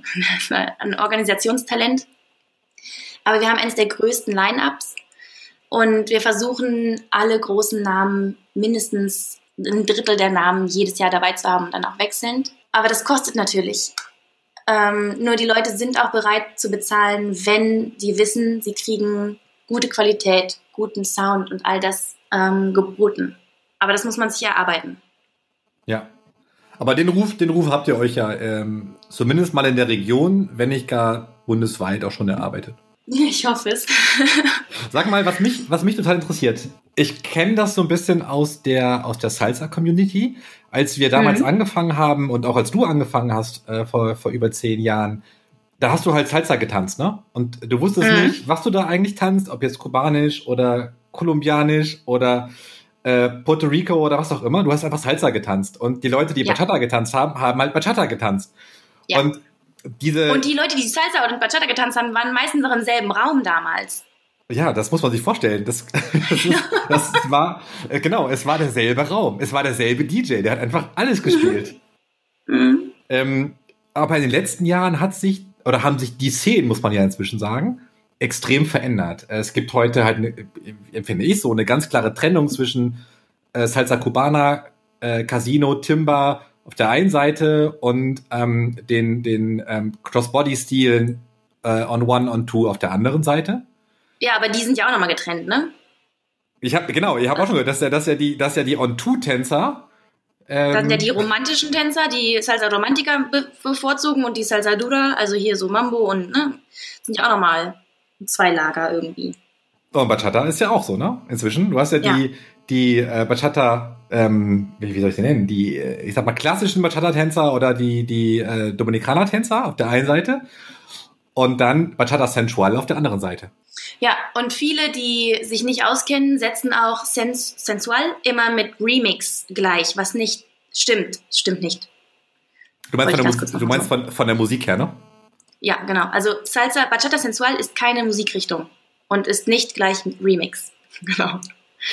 Ja, die Diskussion werde ich bestimmt mit, ähm, mit DJ Diego haben. Äh, wenn ich mit, oh, wenn ich, wenn ich, ja, wenn, ich, wenn, ich mit, wenn ich mit ihm demnächst mal spreche. Ähm, aber worauf ich hinaus wollte ist, wie empfindest du persönlich diese immer stärker werdende Traurig. Trennung zwischen diesen ganzen verschiedenen Stilrichtungen? Traurig, traurig, traurig. Ich liebe deswegen so Festivals, die alles beinhalten. Deswegen haben wir auch bei Bachata Connection, obwohl es ganz klein Bachata Festival ist, bei den Partys drei Räume. Und wenn wir Bachata-Partys haben, läuft immer zwischendurch Salsa. Und das wünschen sich auch die meisten Bachata-Artists tatsächlich. Ähm, die meisten Bachata-Artists, sogar die Dominicans, die, die großen Namen, wünschen sich gemeinsame Räume, weil sonst spaltet sich das alles so sehr, dass man, hm, das ist, das ist echt schade. Also ich persönlich liebe alle Tänze. Ich liebe es, je nach Stimmung, on One zu tanzen, on Two zu tanzen, Cuban zu tanzen, auch je nach Tanzpartner natürlich und je nach DJ. Ähm, ich liebe Zouk, ich liebe Kizomba, Urban und Traditional. Da spaltet sich ja auch schon wieder alles. Ähm, Bachata, Dominican, Central, ich, ich mag alles. Und ich liebe Festivals wie Max zum Beispiel dass ich wenigstens von Raum zu Raum gehen kann. Also die Räume sind zwar getrennt und das verstehe ich auch, jeder will ja auf seine Kosten kommen, aber ich möchte, ich möchte gerne alles tanzen können. Und dadurch, dass ich jetzt, dass wir mehr für Bachata gebucht sind, haben wir kaum Möglichkeiten, wirklich zu Salsa, zu Salsa-Räumen zu kommen oder zu Kizomba-Räumen. Und ich, das, das tut manchmal echt weh. Also früher fand ich das sehr, sehr schön, dass das irgendwie äh, gemeinschaftlicher war. Da gibt es das Festival in ähm, in Luxemburg, Unified. Das finde ich sehr, sehr schön, weil das gerade dieses Unified auch wieder zum Konzept hat, dass es alles gibt. Meinst du, wir kommen irgendwann wieder in die Richtung oder glaubst du, dass diese Entwicklung ähm, der differenzierten Tanzstile weiter vorangehen wird?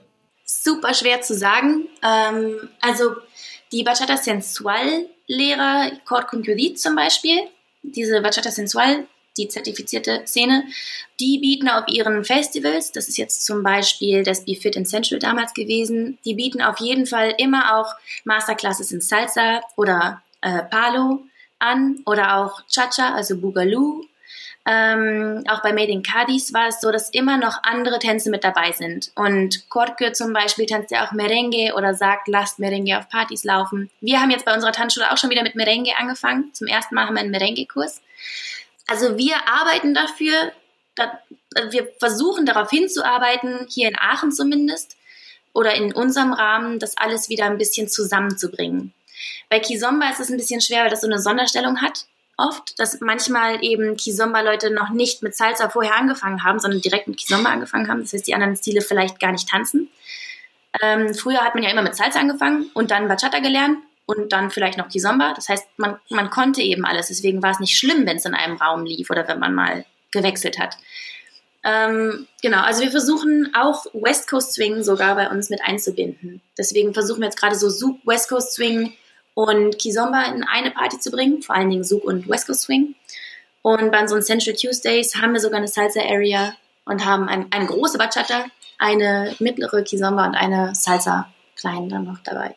Also wir versuchen es zusammenzubringen. Wie würdest du denn den, den Bachata-Stil, den, ähm, den du tanzt, wie würdest du den definieren? Würdest du sagen, das ist wirklich Bachata Central, so wie ich es oder so wie du es besser gesagt gelernt hast, auch bei eurer, bei eurem Zertifikat? Mhm. Oder äh, würdest du es eher Bachata Fusion nennen? Oder ähm, wie würdest du es definieren? Ich tanze, was die Musik mir sagt. Ähm, wir, haben, wir waren jetzt gerade in der Domrep und haben wirklich äh, ganz, ganz viele Privatstunden genommen und haben jetzt hier auch einen dominikanischen Lehrer in unseren Online-Kursen gehabt, der von dort aus unterrichtet hat. Und wir werden auch weiter Privatstunden online bei ihm nehmen. Ähm, ich liebe Dominican. Ich, ich mag es total, wenn, wenn gute Remixes laufen. Ähm, also wirklich produzierte Remixes, die, die voll sind, was, was die Instrumente und das, ne, die Musicality angeht dann liebe ich es auch moderner oder urban oder was ähnliches zu tanzen. Und bei Bachata Romantica und hier Aventura und Romeo Santos tanze ich meistens einen, Mix, hauptsächlich Central, mit anderen Elementen mit dabei. Aber ich bin, ich, wenn ich jetzt, wenn man meinen Namen hört, bin ich Bachata Sensual. Ich persönlich mag aber alles und tanze auch gern alles. Wie siehst du denn Bachata Sensual in den nächsten fünf Jahren? Weil das Spannende, äh, was ich oder was ich als spannend empfinde bei Bachata, ist die Entwicklung. Also mhm. von dieser ursprünglichen Bachata äh, Dominicana hin über, sag mal, Bachatango zum Beispiel, ne? Über Bachatango, ja, dann äh, Suk Bachata. Ähm, also das Bachata hat ja eine extreme Entwicklung, also tänzerisch meine ich jetzt, eine extreme Entwicklung. Es ist ja sehr jung. Mhm. Ähm, also ich denke, es ist ein sehr, sehr junger Tanz und deswegen ähm, es ist ja bei den meisten Tänzen oder wenn man einen Tanz lernt, dann gibt es diese Entwicklung, dass man am Anfang eben super schnell viel lernt und dann vor allen Dingen Figuren lernen möchte. Und nach circa eineinhalb Jahren kann man dann viele Figuren und merkt, ich fange wieder von vorne an. Ich, ich konzentriere mich jetzt wieder auf die Basics. Und ich glaube, da geht die Bachata Sensual Szene gerade hin, dass wir, weil das Kortke ja auch mal predigt, ähm, dass wir wieder back to the roots kommen und dass alles sich jetzt nicht mehr so, es war viel Show, es war so Daniel und Desiree, alle wollten diese krassen Figuren machen und dann diese Waves, die man aus Kopfberührung oder sowas ähm, führt, das, das war so eine Zeit lang ein Trend. Äh, viel Show, viel Effekt. Ähm, und ich denke, es geht jetzt Richtung wirklich Social genießen und vielleicht auch ein bisschen so die, die Anfänge mit einmischen, dass man, also zumindest was ich jetzt so sehe, was die großen Lehrer, die ähm, aus Spanien so unterrichten, das ist, die gehen auch wieder zurück zum Dominikin. In der, in der Ausbildung, in dem Zertifikat von Bachata Sensual sind auch äh, Dominikin-Stunden dabei. Das heißt, wir versuchen, also alle diese zertifizierten Lehrer versuchen, den Leuten, die jetzt vielleicht durch Remixes an das Bachata-Tanzen rangekommen sind, an Central-Tanzen, weil sie die Musik kennen und vielleicht sich noch nicht so mit der lateinamerikanischen Musik identifizieren konnten, die dahin zu führen. Aber das ist natürlich die Aufgabe der Lehrer, ähm, den Menschen den Wert beizubringen. Und das machen noch nicht alle, aber ich glaube, die Tendenz geht dahin, dass wir versuchen, alle Stile zu vereinen. Du hast die lizenzierte Ausbildung bei äh, Corker und Judith angesprochen. Ähm, mhm. Für die, die es nicht wissen, die beiden oder vor allem Korke gilt so ein bisschen als der, kann man sagen, Erfinder? Das klingt so ein bisschen. Er ist der Erfinder, ja. Das klingt so ein bisschen komisch, aber der, der dieses Bachata Central äh, im Prinzip, im Prinzip rausgebracht hat. Wie, wie sieht so eine Ausbildung bei den, bei denen aus? Ähm, also die meisten, die jetzt diese Ausbildung machen, haben natürlich schon unglaublich viele Workshops und sowas auf Festivals belegt und sind schon Lehrer. Also die Lehrerausbildung richtet sich an Lehrer, die schon unterrichten und Vorerfahrung haben.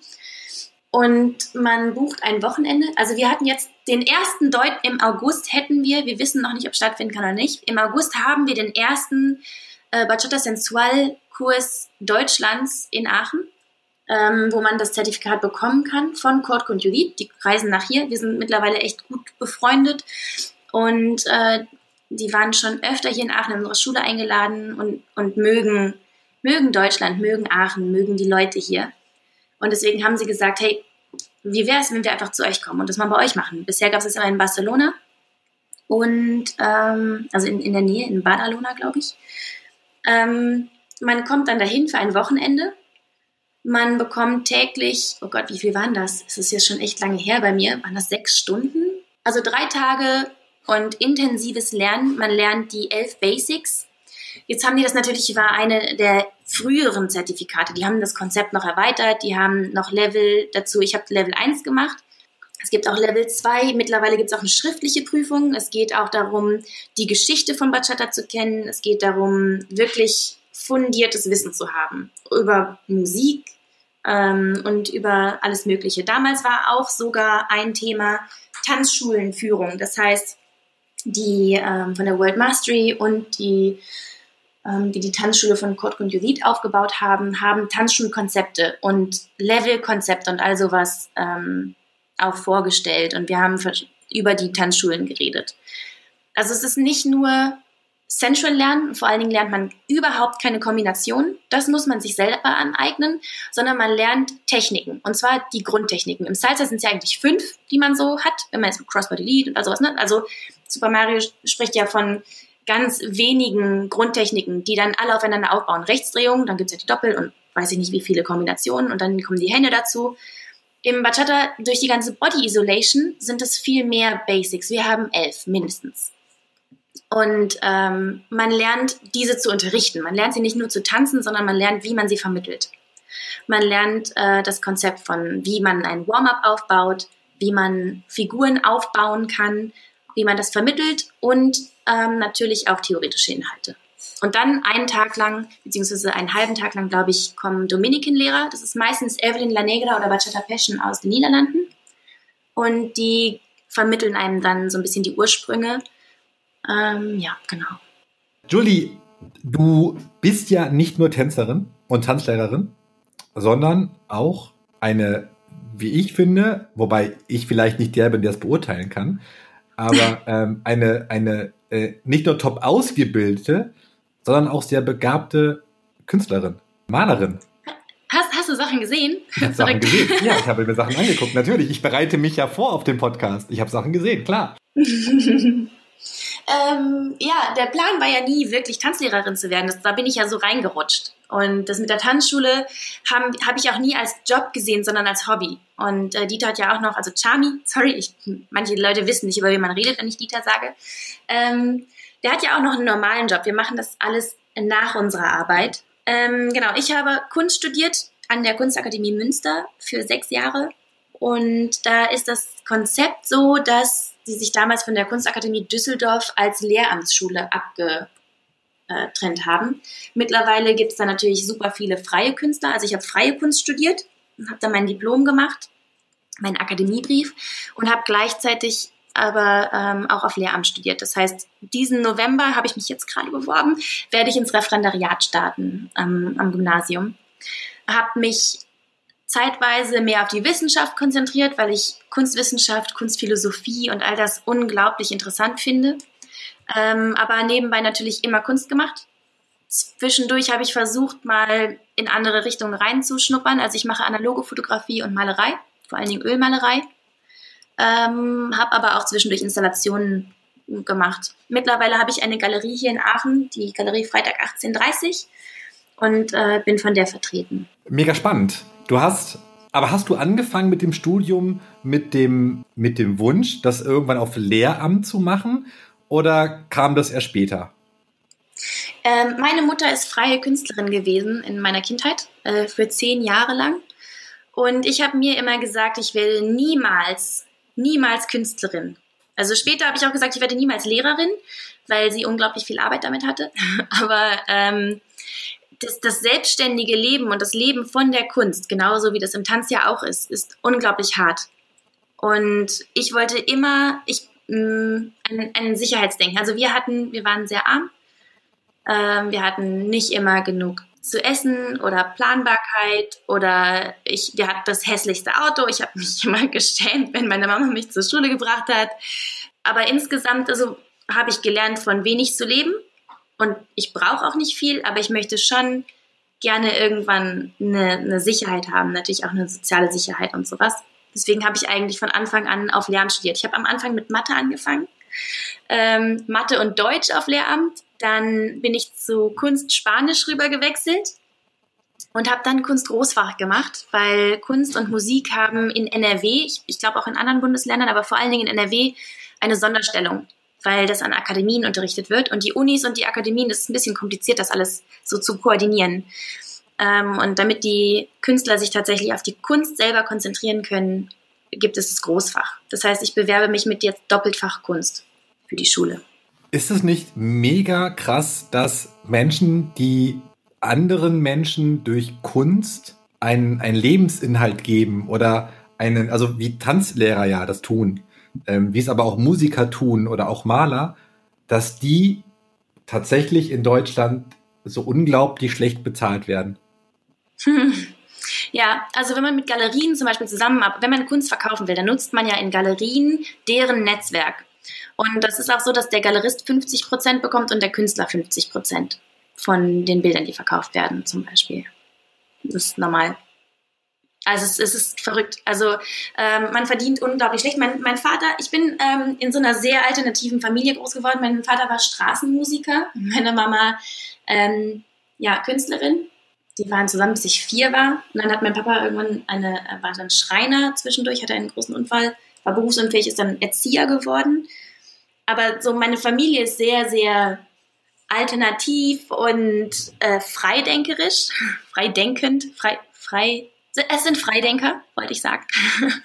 Und da, da ging es immer schon um Kultur und nie um Geld. Also von mir, von, als von klein auf war mir klar, ich möchte irgendwie eine Sicherheit haben, aber es ging nie darum, viel Geld zu haben, sondern das zu machen, was einen erfüllt, das, was man ausdrücken möchte, irgendwie nach außen zu bringen, ne, um, um die Schönheit des Lebens eigentlich, ne, um Ausdruck und die Schönheit des Lebens. Das ist ein total schöner, noch nicht Abschluss, weil es kommen noch ein paar, äh, es kommen noch ein paar gemeine Fragen, oh aber oh ein, ähm, ein sehr guter Übergang, wie ich finde, zum, zu See or No. Das ist ein, äh, ein kleines Spiel und du musst dich für eine von beiden Möglichkeiten, die ich dir gebe, entscheiden. Mm, wir, fangen, okay. wir, wir, fangen ganz harmlos an. Ja. Bibi Blocksberg oder Benjamin Blümchen? Bibi Blocksberg. Komödie oder Actionfilm? Das kommt immer drauf an. Ähm, ich sage jetzt spontan Komödie, aber oft entscheide ich mich doch für Action. Netflix oder Amazon Prime Video? Ah, wir haben beides, aber im Moment eher Netflix. Was guckst du gerade? Ähm, Moment, jetzt muss ich ganz kurz überlegen. Wir haben, wir gucken mehrere Sachen gleichzeitig. Wir hatten jetzt gerade den Film Black Clansman geguckt ähm, und ein paar Serien, zum Beispiel Mindhunters und, ach Gott, die ganzen Namen. Ähm, jetzt gerade Lucifer noch, also so ein bisschen Comedy und Crime. Aber normalerweise ähm, super gerne Filme nach echten Begebenheiten.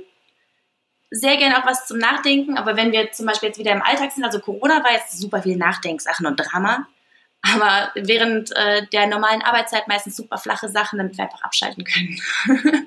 Bist du eher der Serien- oder Filmmensch? Mm, ich würde sagen, im Moment eher im Moment Film, weil wir die Zeit dafür haben, normalerweise aber immer Serie, damit man kurz und knapp so ein bisschen was dabei hat. Film oder Buch? Buch. Jetzt, wo ich Zeit habe, Buch. Gibt es ein Buch, das du zweimal gelesen hast? Oh, ich lese und gucke alles immer oft. Wenn mir was gefallen hat, dann kann es bis zu 17 Mal sein. Ähm, Im Moment lese ich Michelle Obama, das werde ich bestimmt nochmal lesen, das ist Becoming. Aber es gibt, also fast alles, was ich gelesen habe, habe ich mindestens zweimal gelesen. Düsseldorf oder Köln? Köln, aber Düsseldorf Festival. Eurofestival definitiv, aber ansonsten Stadt Köln. Und bitte, bitte vergebt mir, Düsseldorfer, bitte vergebt mir.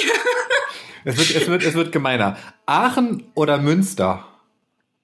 Oh shit. Ähm, ich darf das nicht sagen, aber Münster. Ähm, aber also ich habe mich in Aachen wirklich, wirklich, wirklich zurechtgefunden. Und ich habe meine ganzen Leute jetzt hier gefunden. Das Team, was wir haben, ist fantastisch, sind alles gute Freunde. Wir sind richtig Familie geworden. Aber Stadt 100% Münster. Julia oder Julie? Julie. Wie bist du auf den Spitznamen gekommen? Äh, Max. Wie gesagt, alle, alles hat seinen Ursprung bei Max. Und Max fand, also unsere Tanzkurse haben angefangen mit Dieter und Julia. Und da ist natürlich niemand gekommen, weil wer will schon von einem alten deutschen äh, Salsa lernen? Dieter, Dieter, das hört sich ganz klar, ja. Also meine beiden Opas heißen auch Dieter. Wobei, ähm, für die, die es nicht wissen, Dieter ist ja der, äh, der Name von deinem Verlobten, den man eigentlich unter, Charmi, den man unter Charmi kennt. Und der kommt aus Venezuela. Ja, ja aber in, ähm, also er hat einen deutschen Vater und der hat, äh, ist in den 60ern, glaube ich, rüber oder so, als Entwicklungshelfer. Und der wollte natürlich ein bisschen Heimat dabei haben und hat dann seinen, seinen Sohn Dieter Thomas äh, genannt. Jetzt sagen natürlich alle Dieter Thomas Heck. Ich habe keine Ahnung, wer es ist, aber es wird immer gesagt. Genau, und damals wusste er nicht mal, wie sein Name ausgesprochen wird. Der wurde nämlich immer Dieter genannt. Aber wir haben dann für die Tanzkurse in, in Venezuela, sagt man zum, zum Kumpel, Dude, äh, Chamo. Und Chamito ist die niedliche Form, die Kleinform. Und Chami ist die Kurzform davon und er wurde immer Chami genannt. Und weil niemand bei Dieter Salsa lernen wollte, haben wir irgendwann Chami und Julia gesagt. Und Max fand das wohl irgendwie nicht so cool und hat in seinen Flyer immer Chami und Julie geschrieben. Und seitdem sind wir das. das ist so geblieben. Workshop oder Kurs? Mm, ich liebe Workshops, aber mit den Leuten kann man natürlich besser im Kurs connecten. Meer oder Berge? Chami würde jetzt definitiv mehr sagen, mehr Strand und Sonne. Ich für meinen Teil bin im Moment Richtung Wald und Berge. Wir waren jetzt im letzten Sommer in den Dolomiten wandern in äh, Südtirol. Es war fantastisch, fantastisch. Salsa Festival Münster oder Euro Salsa und Central Festival Düsseldorf?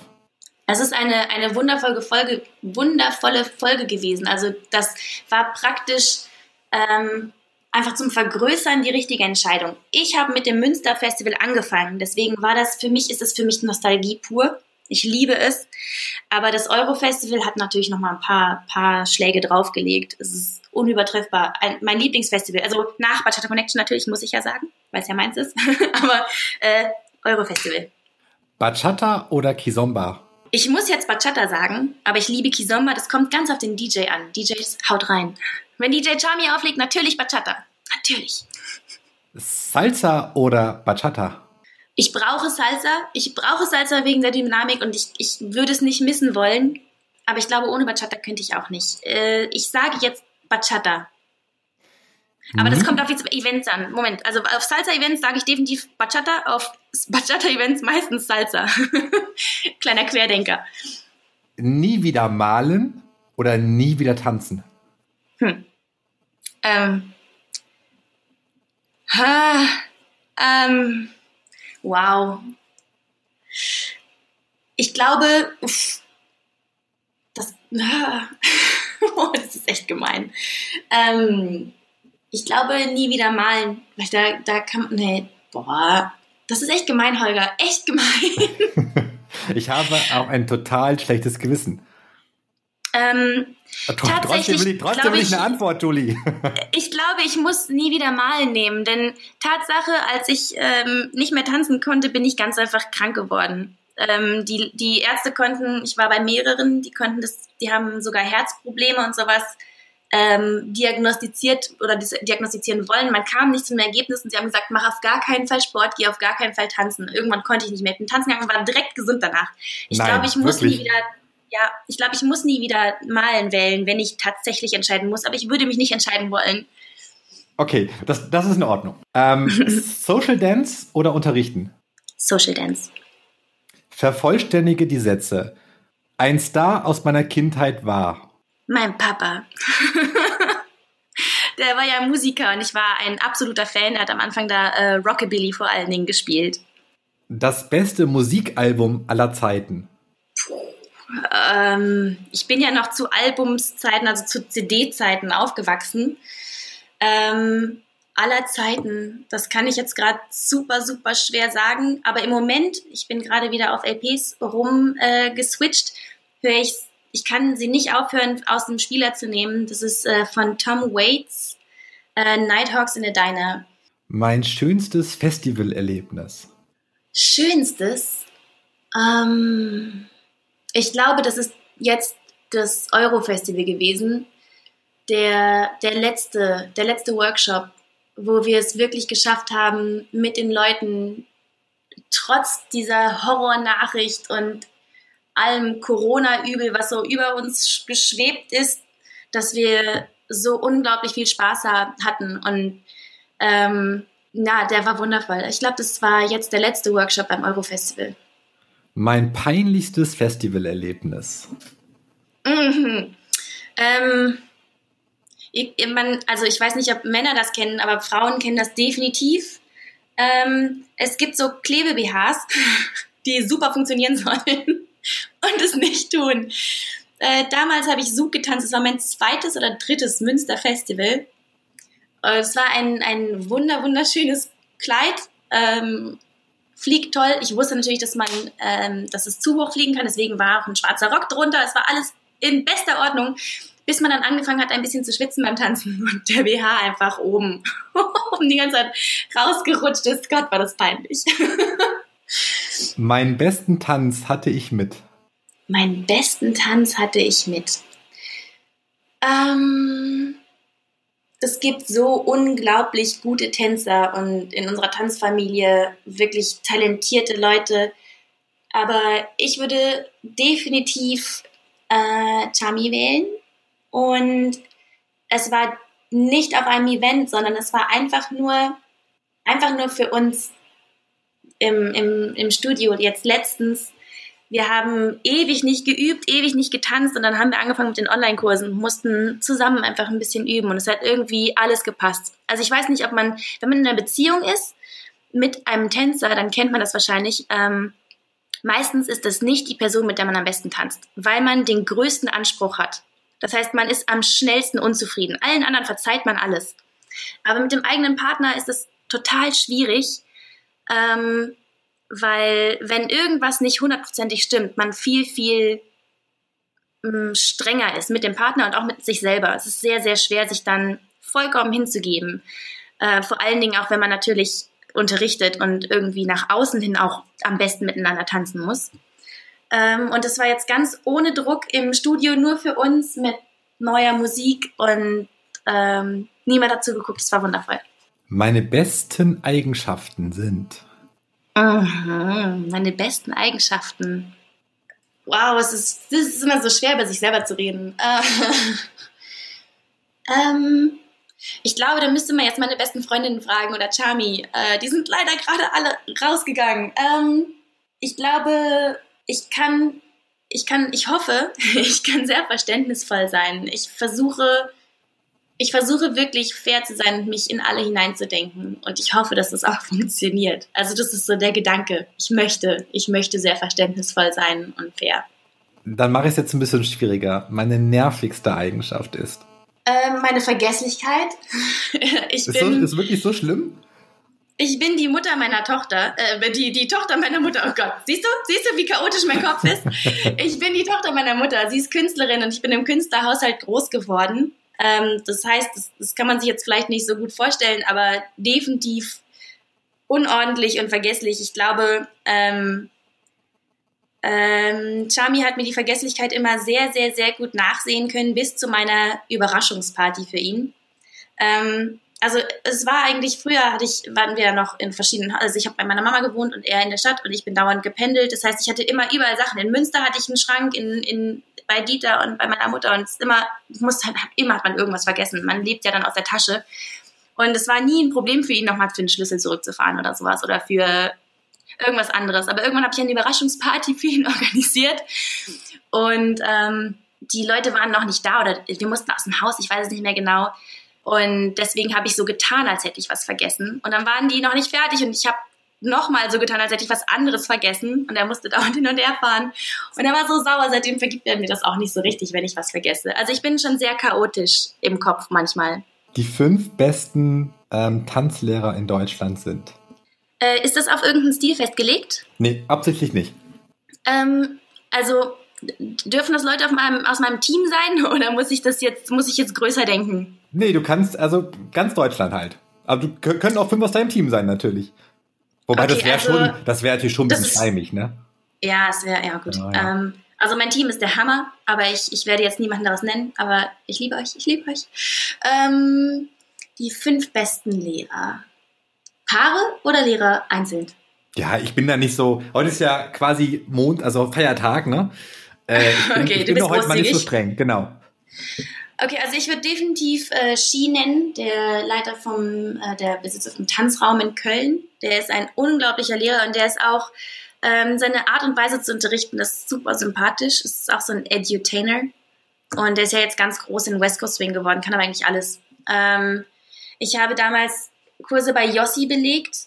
Ähm, das war großartig. Also viele kennen ihn jetzt nur für Kizomba, aber er hat ja mit Salsa ähm, Republika, no, Salsa, ich bin mir nicht mehr so sicher, wie das hieß, aber er hat da, ist ein unglaublich guter Salsa-Lehrer auch. Ich liebe die Workshops von Gabriel aus Köln. Er macht ja auch so Salsa History, also wirklich Theorie, aber auch wunderschöne Introductions in On2. Ähm, Jetzt muss ich kurz überlegen, wen ich noch so nenne. Es gibt so viele unglaublich talentierte und gute Bachata-Kollegen von uns. Ich möchte jetzt niemanden bevorzugen. Es ist schwierig. Wow, ich habe noch zwei frei, ne? Jawohl. Mm. Fühl dich nicht unter Druck gesetzt. Ja, ich, ich muss noch ganz kurz überlegen. Und meine Münsteraner Kollegen möchte ich jetzt auch nicht, die sind auch alle der Hammer. Also ich glaube, ich würde definitiv auch Max dabei haben. Der ist jetzt vielleicht nicht so bekannt als Lehrer, aber der hat verstanden, dass man wirklich an der Basis, an der Basis, an den Anfängern hart arbeiten muss. Es gibt ja viele, die auch gerne die Fortgeschrittenen und so richtig krasse Sachen unterrichten, aber er bleibt eigentlich immer bei seinen Anfängerkursen, hat ab und zu auch natürlich höhere Kurse gehabt, aber er ist derjenige, der mir beigebracht hat, bei den Anfängern zu bleiben und denen ganz viel Liebe zu geben. Charmy darf ich auch nicht wählen. Ähm, Moment. Gott, im Süden haben wir auch so nette Kollegen und wirklich talentierte Leute. Oh, es ist so schwer zu wählen. Bauch, mm. Bauchgefühl, einer noch. Auf drei. Eins, zwei. Nein, nein, warte, warte, warte, warte, warte. ähm, ich, ich würde jetzt es, ich werde total viele außer Acht lassen. Und ich bleibe jetzt irgendwie, ich habe es gemerkt, ich bleibe nur in NRW, aber das ist jetzt so das spontan Erste, was mir einfällt. Und bitte alle anderen, vergebt mir, ich, ich liebe euch alle. Ähm, aber ich möchte noch ganz kurz Luis erwähnen, mit dem habe ich nämlich sehr lange unterrichtet. Also Luis mit Mirko aus, auch. Äh, aber, aus, aus Münster, ne? Genau, mit dem habe ich ähm, angefangen, meine eigenen Kurse so richtig zu haben und aufzubauen. Am Anfang hat er mich gar nicht reden lassen. Ich glaube, der hat mir nicht vertraut. Aber mit dem habe ich so mh, mm, angefangen, mehr zu wollen. Einfach, der hat vielleicht eine andere Methodologie als ich oder auch eine andere Didaktik als andere. Aber er hat mich als Tänzerin angefeuert, mehr von mir zu verlangen. Und ich glaube, das kann er auch mit anderen sehr gut. Ich glaube, er kann äh, begeistern. Wobei jetzt zum Beispiel er nicht so viel wie Max auf die, auf die Basis ähm, fokussiert war. Also es gibt eben verschiedene Stärken, aber das sind definitiv so fünf der großen Lehrer hier sind in NRW und auch in Deutschland. Also die sind mir jetzt nur gerade als erstes eingefallen, aber es gibt so viele gute Lehrer. Ähm, schwer, schwer fünf auszuwählen. Wir, wir bleiben mal bei dem Schwierigkeitslevel. Mhm. Meine, meine drei Lieblings-DJs in der Szene sind also, ich weiß, das ist jetzt, kommt total heuchlerisch und so. Und ja, klar sagt die das, aber definitiv DJ Chami. Und ich muss sagen, er ist einer der wenigen DJs in der Bachata-Szene, die sich so gut mit Technik und allem auskennen. Und er hat auch in Salsa ein großes Repertoire. Und vielleicht bin ich auch so gewöhnt an ihn, dass ich äh, seine Musik jetzt bevorzuge. Aber er hat natürlich, er kriegt von mir natürlich auch mal bei der Bewertung ein bisschen Hilfe. Und er spielt alle meine Lieblinge. Ähm, DJ Gabriel ist unglaublich. Ähm, den hatten wir schon öfter mal da und wenn der mit äh, Schallplatten auflegt, das ist, das ist heftig. Ich liebe es. Jetzt haben wir viele DJs immer aus Holland da, deswegen muss ich jetzt überlegen, weil ich würde jetzt super gerne Incognito nennen, weil der auch bei Max aufgelegt hat, immer auf den Festivals und auch auf den Partys bei uns und aber der zählt dann im Prinzip gar nicht, ne? Doch, wegen, doch, das ist doch, ich habe, doch, doch, das ist okay. Ah, perfekt. Okay, ja, dann perfekt. würde ich noch Inkognito auf jeden Fall dazu nehmen, ähm, weil ich ja eher so der Linientyp bin. Genau. Glück bedeutet für mich. Glück bedeutet für mich, ähm, ich würde sagen, Freiheit, das zu tun, was ich liebe. Der perfekte Tag. Hat, ist definitiv sonnig. Der erste Salsa-Song, der mir in Erinnerung geblieben ist. Um, ähm, Juliana Kemalay, das war so ziemlich das Erste, was ich mitsingen konnte. Aber ich glaube, das lag vor allen Dingen am Namen, am Titel, weil ich damit so gut connecten konnte. Zu Hause kommt diese Musik aus meiner Stereoanlage. Was ganz was anderes. Ähm, also im Moment, wie gesagt, Tom Waits. Und durch meinen Vater habe ich ähm, sehr viel auch Rockabilly und Country und sowas vermittelt bekommen. Also Johnny Cash zum Beispiel. Äh, wenn Chami und ich zusammen Musik hören, ist es meistens Bachata, im Moment sehr viel Bachata Authentica, was äh, Dominican bedeutet. Aber wir hören eigentlich alles querbeet. Der wichtigste Tipp für alle Tanzanfänger ist: Bleibt bei der Basis. Ein wunderschön, ein wunderschön getanzter Basic ist tausendmal schöner als konzentrierte Figuren. Und das Allerwichtigste im Tanz ist, geht auf euren Partner ein, das ist Kommunikation und lächelt. Wo siehst du dich in zehn Jahren? In zehn Jahren. Ich glaube, ähm, also da werde ich das Ref hinter mir haben. Das heißt, ich werde die Lehramtsbildung, Ausbildung total abgeschlossen haben. Ähm, aber ich glaube, ich werde so sein wie jetzt und nur kann Tanz und Kunst machen. Ich glaube, es wird sich nicht viel ändern. Vielleicht mit Kindern dabei. Wir werden definitiv dann schon verheiratet sein. Aber ich glaube erstmal nicht, dass sich viel ändern wird. Julie, das war mega interessant. Ähm, wie gesagt, für mich war es ja eine dreifache Premiere. Ähm, vor, vor allem Fragen zu stellen, auf die man die Antworten vom Gegenüber wirklich nicht kennt. Und es, es war mega interessant und ich hoffe, dass wir bald auf einem Festival du bist ja irgendwann im September, wenn alles gut geht, in Hamburg. Yes. Dass, dass wir dort ein bisschen Zeit haben, um uns weiter unterhalten zu können. Und ich ähm, würde mich, würd mich sehr freuen. Total gerne. Es hat, es hat unglaublich Spaß gemacht. Es ist mein erstes Interview, so ohne einander gegenüber zu sein. Und ja, es hat wirklich Spaß gemacht. Holger, es waren tolle Fragen. Ähm, ab und zu ein bisschen gemein, aber das ist in Ordnung. Ich verzeihe dir. Und ich freue mich auf ein baldiges Wiedersehen. Ich hoffe dann auch ganz ohne Schutzmaßnahmen irgendwann, wenn möglich. Ansonsten natürlich sicher und so und gesund. Ganz liebe Grüße an Dieter. Macht euch noch einen schönen Nachmittag. Dankeschön. Ich, wir werden das leider ähm, nachholen müssen mit den Grüßen, denn er geht äh, angeln. Das ist nämlich sein perfekter Tag im Moment. Er geht angeln. Ich, ich, wir, lassen das mal so, wir lassen das mal so verhalten. Das lassen wir so stehen, ja. Genau. Und ich hoffe, dass ähm, euch die Nummer fünfte Ausgabe vom Salsa Podcast genauso viel Spaß gemacht hat äh, wie Julie und mir. Wenn ja, denkt dran, den Podcast auf Spotify, Apple Podcast oder unserer Webseite www.salsapodcast.de zu abonnieren. Ähm, gerne auch bei Facebook teilen. Wenn es jemanden gibt aus der Szene, egal ob Bachata, Kizomba oder Salsa, von dem ihr gerne mehr erfahren möchtet. Schickt mir eure Vorschläge einfach und eure Fragen auch einfach über unsere Facebook-Seite Salsa Podcast. Ihr Lieben, es äh, hat mir wieder unendlich viel Spaß gemacht. Es war ein mega spannendes Gespräch und ich hoffe, dass wir uns dann bei der nächsten Folge wieder hören. Bis dahin.